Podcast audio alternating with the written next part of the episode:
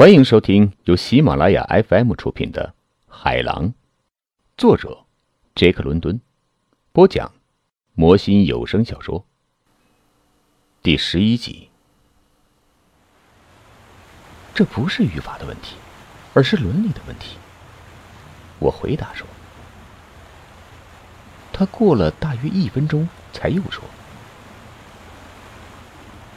你知道吗，汉婆？”他说。语气缓慢，却非常严肃，显然有一种难以界定的悲哀情绪。这可是我第一次从一个人口里听到“伦理”这个词儿。你和我是这艘船上仅有的两个懂得这个词儿的含义的人。我生命中曾经有过一段时间。他又停顿一会儿，接着说：“我梦想着。”能有朝一日和使用这样语言的人说说话，可以把我出生的地位抬高。和谈论伦理这样东西的人交谈，打成一片，这是我第一次见到有人说出这样的字眼。啊，不过这都是题外话，因为你错了。这不是语法的问题，也不是伦理的问题，而是事实。我明白你的意思，我说，事实就是你把钱弄到手里了。他的脸明亮起来，好像对我的领悟力感到高兴。不过这样说，是回避了真正的问题。我接着说，那就是正确与否的问题。啊，他声明说，把嘴狠狠的咧向一边。哈哈，我看你仍然相信正确与否这样的东西。难道你不相信吗？一点不相信吗？我追问。一点也不信。强大就是正确的，强者王侯，败者贼。软弱就是错误。一个人变得强大就是善行，一个人变得软弱就是恶行。这样的说法好是好，可是还不够带劲儿。说法应该更贴切一点儿。一个人变得强大是痛快的，因为强大有利可图；一个人变得软弱是痛苦的，因为软弱会受欺负。眼前就是现成的例子。占有了这笔钱是一件痛快的事情，一个人占有的是善行。既然有能力占有他，我要是拱手送给你，放弃占有他的痛快，那我就是委屈了我自己，愧对了我这条生命。可是你占有了他，就是愧对我呀。我反对说，哈哈，才不是呢。一个人是不能愧对另一个人的，他只能愧对自己。在我看来，只要我想到别人的利益。我就总会干错事情，难道你看不出来吗？两块酵母拼命相互吞噬，怎么会有你愧对我，我愧对你的问题呢？酵母天生就是要吞并吞噬对方的，拼命不让对方吞噬，他们一旦违反了这个规则，那么他们就是在犯罪。这么说，你不相信利他主义了？我问道：“他听到这个词的样子，好像听到一个熟悉的铃声。不过他还是仔细的想了想。嗯，让我看看，利他主义就是某种合作吧，对吗？哦，在某种程度上，还是有些联系的。”我回答说。对这时候他表现出来的用词不当，并不感到奇怪。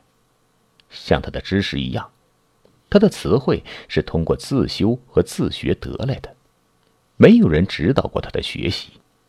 他思考多，说话少，甚至根本不说。利他的行为呢，是一种为别人的福利操劳的行为。利他主义就是不处处为自己打算。和处处为自己打算正好相反，因为后者是自私的。他点了点头。啊，是的，哦，我现在记起来了。我在读斯宾塞的时候碰到过这个词儿。斯宾塞，我惊叫道：“你读过他的书吗？”啊，读的不是很多。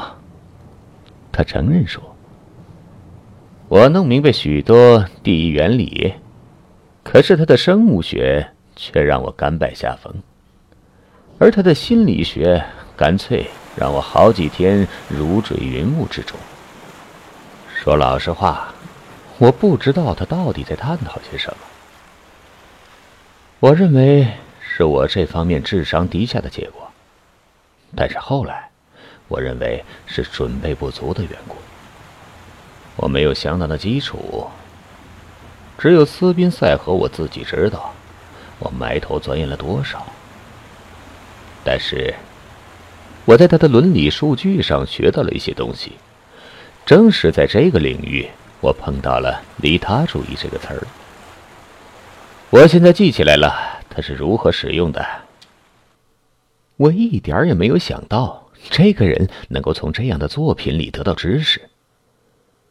我记得很清楚，斯宾塞把利他主义视为自己理想的最高行为的必要条件。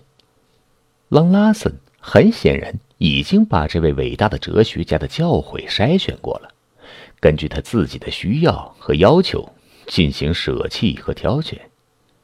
那你还碰到什么别的东西了吗？我问道。他的眉毛微微皱起来，竭尽脑力，恰如其分的表达他从来没有用语言表述过的思想。我感到精神上占了上风，我正在探索他的灵魂材料，如同他在进行探索别人的灵魂材料的实践。我在探索处女领地，一个奇特、非常奇特的领地。现在，这个领地正在向我的跟前展开。长话短说吧，他开口道：“斯宾塞提出了这样的东西，首先。”一个人必须为自己的利益而行动，这样做就会变得道德，变得良善。其次，他必须为他的孩子的利益而行动；其三，他必须为他的种族而行动。而最高的、最好的、正确的行为，我插话说，就是那种同时给本人、给他的儿女和他的种族带来利益的行动。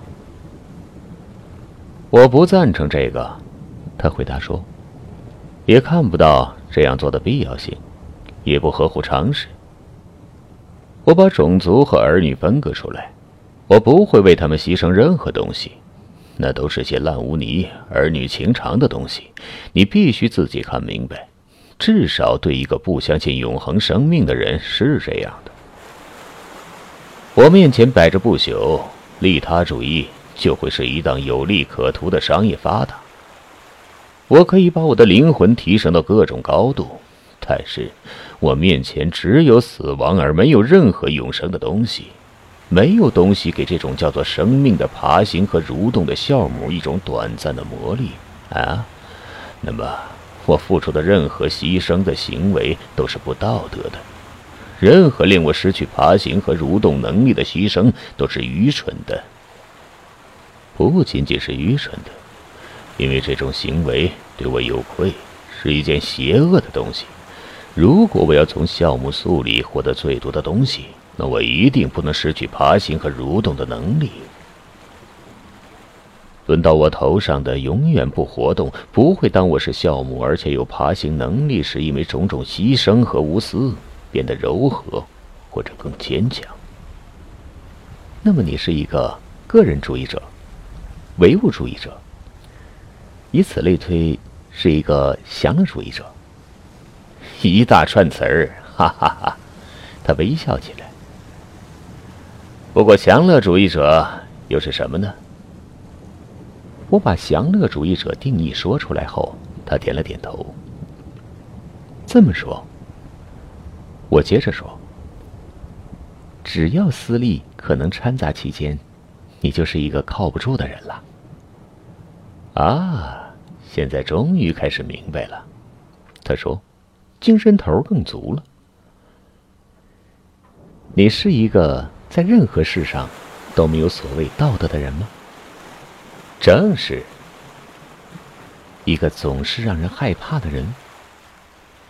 哦，说的恰如其分，如同害怕蛇、害怕老虎、害怕鲨鱼一样吗？现在你了解我了，他说。你现在对我的了解，和别人对我的总体了解一样。别人都叫我狼。你就是一种怪物，我斗胆说。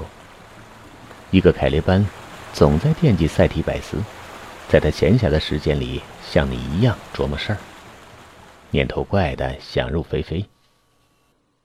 您现在收听的是由喜马拉雅 FM 出品的《海狼》。对于这一隐喻，他的眉头紧锁了，他没有听明白。我马上看出来，他不知道这首诗。我正在阅读勃朗宁呢。他承认说：“相当难懂，我啃不动多少。照这情形，我端不起这个架子了。”为了避免麻烦，我说：“我去他的船舱拿来那本书，把凯列班朗读一下。”他一下子高兴起来。这是一种推理的原始方式，是观察他完全理解的事情的好途径。他一次又一次打断朗读，又是评论，又是批评。我朗读完了，他又让我朗读了一遍，然后是第三遍。我们开始谈论起哲学、科学、进化论和宗教。他暴露了一个自学的人会有种种的偏差偏误。不过必须承认，他具有原始心智的那种牢靠和直接。他推理的直截了当就是力量。他的唯物论，要比弗拉塞斯晦涩的复杂的唯物论。更有强制力。不是我，一个得到肯定的，而且如弗拉塞斯结论的一个气质性的理论主义者感到了什么强制力？是朗拉森用一种令人尊敬的却难以相信的活力，暴风骤雨般冲击我的信仰的最后要塞。时间在流淌，晚餐在即，可是餐桌还没有摆放好。我开始坐立不安，心里着急。这时候，托马斯·马格利奇从升降口往下张望，脸色苍白而充满怒气。我准备去干我的活但是狼拉森对他喊叫起来：“厨子，你今晚勤快一点吧，我和汉普有事要说。没有他在场，你会干得更好的。”破例的事情又做出来了。那天夜里，我和船长以及猎人们坐在餐桌边，托马斯·马格利奇在一旁伺候我们，随后又把碗碟洗了。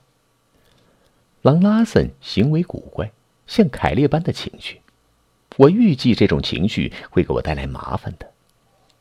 在餐桌上用餐的同时，我们谈小说呀，谈文学呀，猎人们听得都不耐烦了。因为他们一个字儿也听不懂。啊，休息了三天，休息了幸福的三天。我一直和朗拉森在一起，在舱室餐桌旁边用餐，别的什么事情都不干，只是讨论生命、文学和宇宙。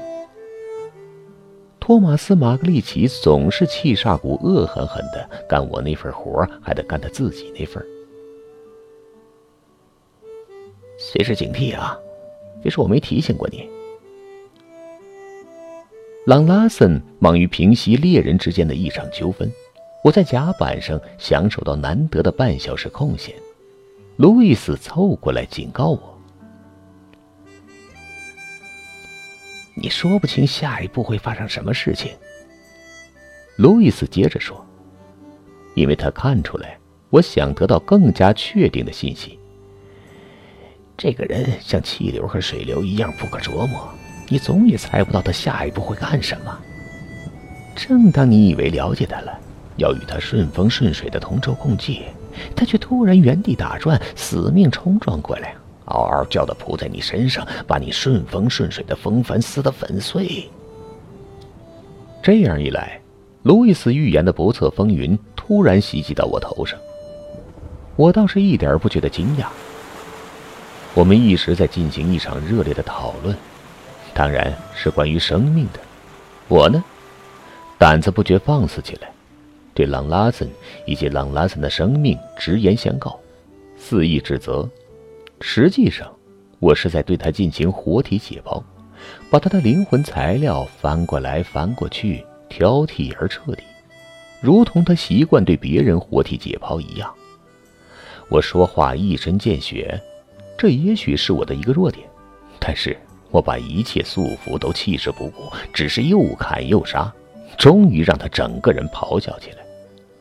他那被太阳晒成紫铜色的面孔，因为生气变得铁青，两只眼睛直冒火焰，眼睛里没有了清澈和清醒，只有一个疯子那种可怕的怒气。我这下在他身上看见了那只野狼，一只发疯的野狼。他嗷的一声朝我扑过来，紧紧地抓住我的胳膊。我强撑着对付这次袭击，尽管我的内心在颤抖，但是这个人的力大无比，我的忍耐根本承受不了。他用一只手紧紧地抓住我的二头肌，抓力渐渐使出来，我又不得不熊起来，大声叫唤。我的两脚也支撑不住了，我根本站不直身子。疼痛难忍，我的肌肉拒绝履行职责，这种痛苦太剧烈了。我的二头肌正在被捏碎，成为一团肉酱。他好像恢复了常态，因为他的眼睛出现了清澈的闪光，松开了他的手，随即大笑一声，更像是一声狼嚎。我一下子倒在了地上，感觉非常虚弱。而他坐起来，点上一支雪茄，两眼瞄着我。像猫盯着老鼠。我翻身往起站立之际，看见他的眼睛里出现了那种我过去经常看到的好奇的目光，那种惊奇和迷惑，那种疑问，那种他对世间一切探索到底的永久的疑问。我终于爬起来，走到了升降口的楼梯。美好的天气过去了，百无聊赖，我只好返回书房。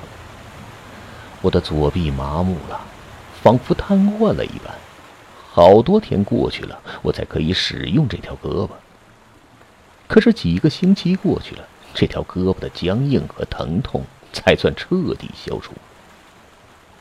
他并没有干什么，只是把他的手放在了我的手臂上捏了捏。他没有硬拧。没有拉扯，他只是把手握紧，用了一股稳当的握力。他到底会干出些什么？我只是在第二天才充分意识到了。